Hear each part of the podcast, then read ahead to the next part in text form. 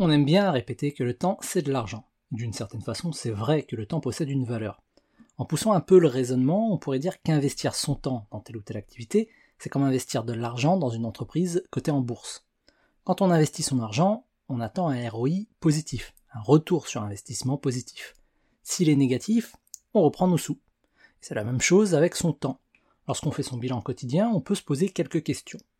Quelles sont les tâches avec un ROI, donc un retour sur investissement celles avec un ROI négatif et celles avec un ROI neutre Savoir quel est le retour sur investissement de son temps, c'est un bon moyen de s'assurer qu'on l'investit de la meilleure façon possible.